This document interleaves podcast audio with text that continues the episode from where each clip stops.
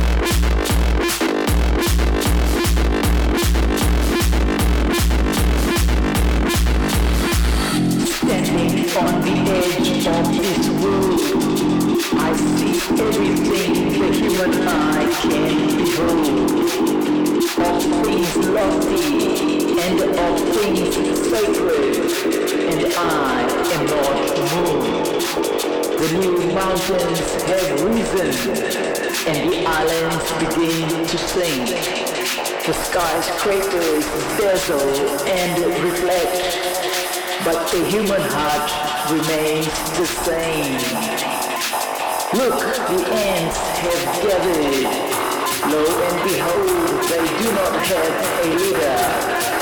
But my brothers throw their money like rain and casting all their ills before things. It's a philosophy of death where only the strong survive. Trample has my people upon the faces Thank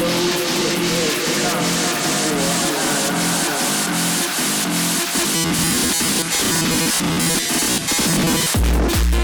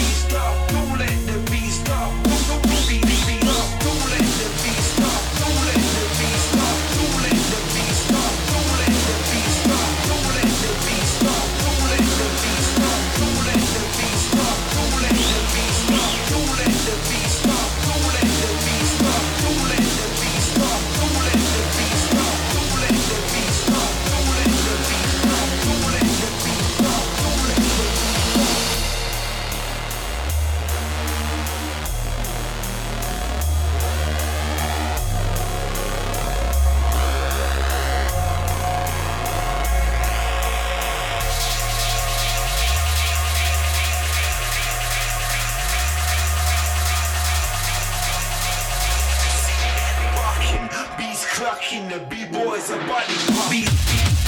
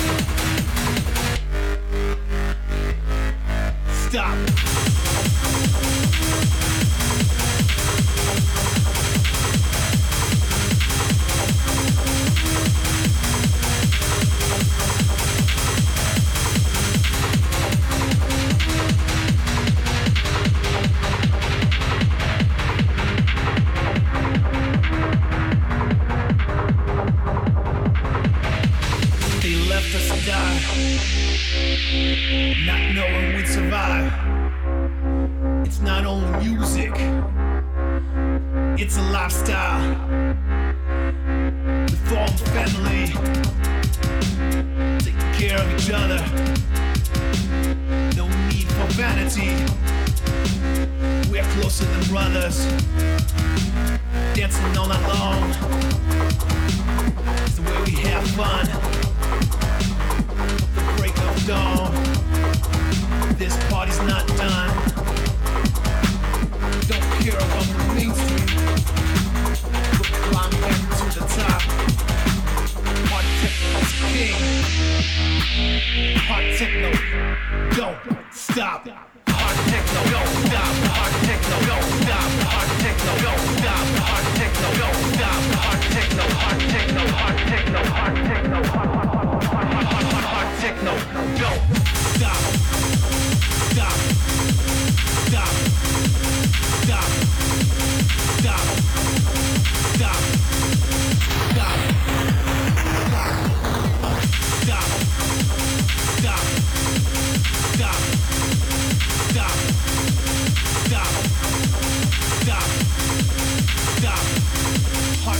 Don't